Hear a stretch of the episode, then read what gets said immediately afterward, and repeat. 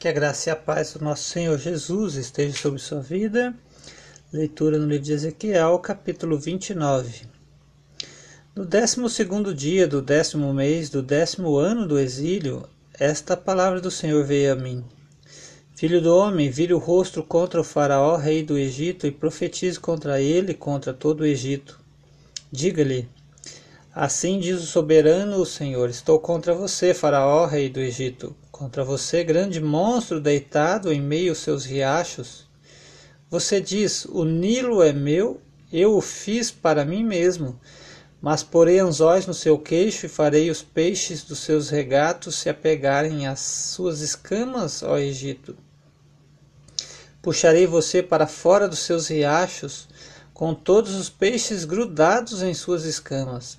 Deixarei você no deserto, você e todos os peixes dos seus regatos. Você cairá em campo aberto e não será recolhido nem sepultado.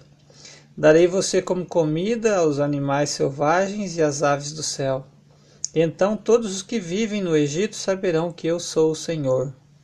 Você tem sido um bordão de junco para a nação de Israel quando eles o pegaram com as mãos, você rachou e rasgou os ombros deles. Quando eles se apoiaram em você, você se quebrou e as costas deles sofreram torção. Portanto, assim diz o soberano Senhor: trarei uma espada contra você e matarei os seus homens e os seus animais. O Egito se tornará um deserto arrasado, e então eles saberão que eu sou o Senhor. Visto que você disse, ó Nilo, é, é, o Nilo é meu, eu o fiz, estou contra você e contra os seus regatos, e tornarei o Egito uma, uma desgraça e um deserto arrasado desde Migdol até Sevene, chegando até a fronteira da Etiópia. Nenhum pé de homem ou pata de animal o atravessará. Ninguém morará ali por, por quarenta anos. Farei a terra do Egito arrasada em meio a terras devastadas, e suas cidades estarão arrasadas durante quarenta anos.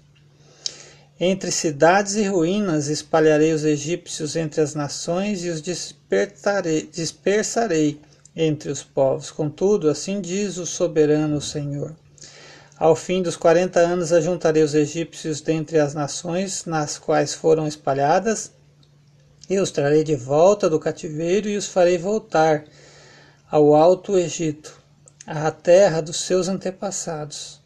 Ali será um reino, humilha, é, um reino humilde, será o mais humilde dos reinos, e nunca mais se exaltará sobre as outras nações. Eu o farei então fraco e nunca mais dominará sobre as nações. O Egito não inspirará mais a confiança de Israel, a Israel, mas será uma lembrança de sua iniquidade por procurá-lo em busca de ajuda, e então eles saberão que eu sou o soberano Senhor. No primeiro dia do primeiro mês do vigésimo sétimo ano do exílio, esta palavra do Senhor veio a mim. Filho do homem, o rei Nabucodonosor da Babilônia, conduziu o seu exército numa dura campanha contra Tiro, Toda a cabeça foi esfregada até não ficar cabelo algum. Todo o ombro ficou esfolado. Contudo, ele e o seu exército não obtiveram nenhuma recompensa com a campanha que ele conduziu contra Tiro.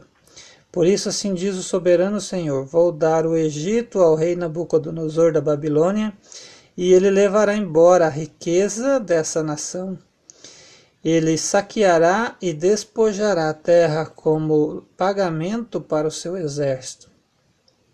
Eu lhe dei o Egito como recompensa por seus esforços, por aquilo que ele e o seu exército fizeram para mim. Palavra do soberano Senhor. Naquele dia crescer o poder, é naquele dia farei crescer o poder da nação de Israel, e abrirei a minha boca no meio deles, e então eles saberão que eu sou o Senhor. Vou grifar um trecho aqui que fala dos 40 anos. Cadê aqui? Eu trarei de volta o cativeiro e farei voltar à terra de seus antepassados. Aqui não. Perdi aqui, ó. Marquei na hora. O que me chamou a atenção humilde, saltar, falei da terra, tá, tá. Aqui. Tecido bordão, tá, tá. Egito, se tornará. Hum. Cadê? Me perdi aqui. Hum, contra o faraó soberano.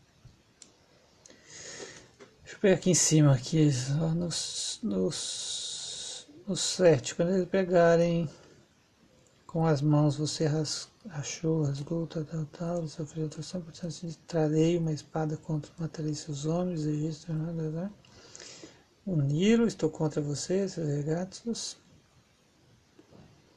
Hum. Eu tenho que ler de novo aqui para encontrar. O fato que diz que é 40 anos eles estarão, estariam dispersos né, no cativeiro. E o que chama, me chama a atenção é que com o seu povo, com o povo de Deus, Deus colocou eles no cativeiro por 70 anos. Isso me faz entender duas coisas. Deus é mais severo com aqueles que têm conhecimento aqueles que ele tem um, a sua aliança, é, mas também é, é, ao mesmo tempo é menos severo né, com,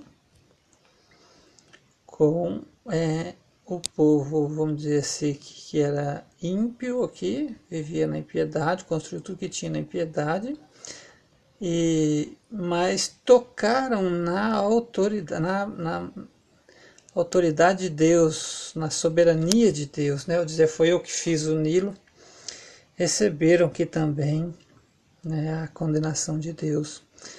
Nos dá a lição. Primeiro, eu não posso tocar na majestade de Deus, mas eu posso participar dela, reinar com Ele, né? ir contra me leva a cativeiro, né? a estar é, disperso, longe né, dos planos de Deus. Né? Pai nosso que está no céu, venha nós o vosso reino. O reino é dele, mas nós participamos, somos súditos, né? reinamos com ele. Então, é, mas me chamou a atenção né, Deus castigar aquele que conhecia da aliança, que sabia, que tinha é, pleno conhecimento da verdade, né? Recebeu um castigo maior, que é o povo de Israel, que está aqui apenas no décimo ano, né? Da, no exílio, ainda falta mais 60. Deus abençoe sua vida com esta leitura, em nome de Jesus.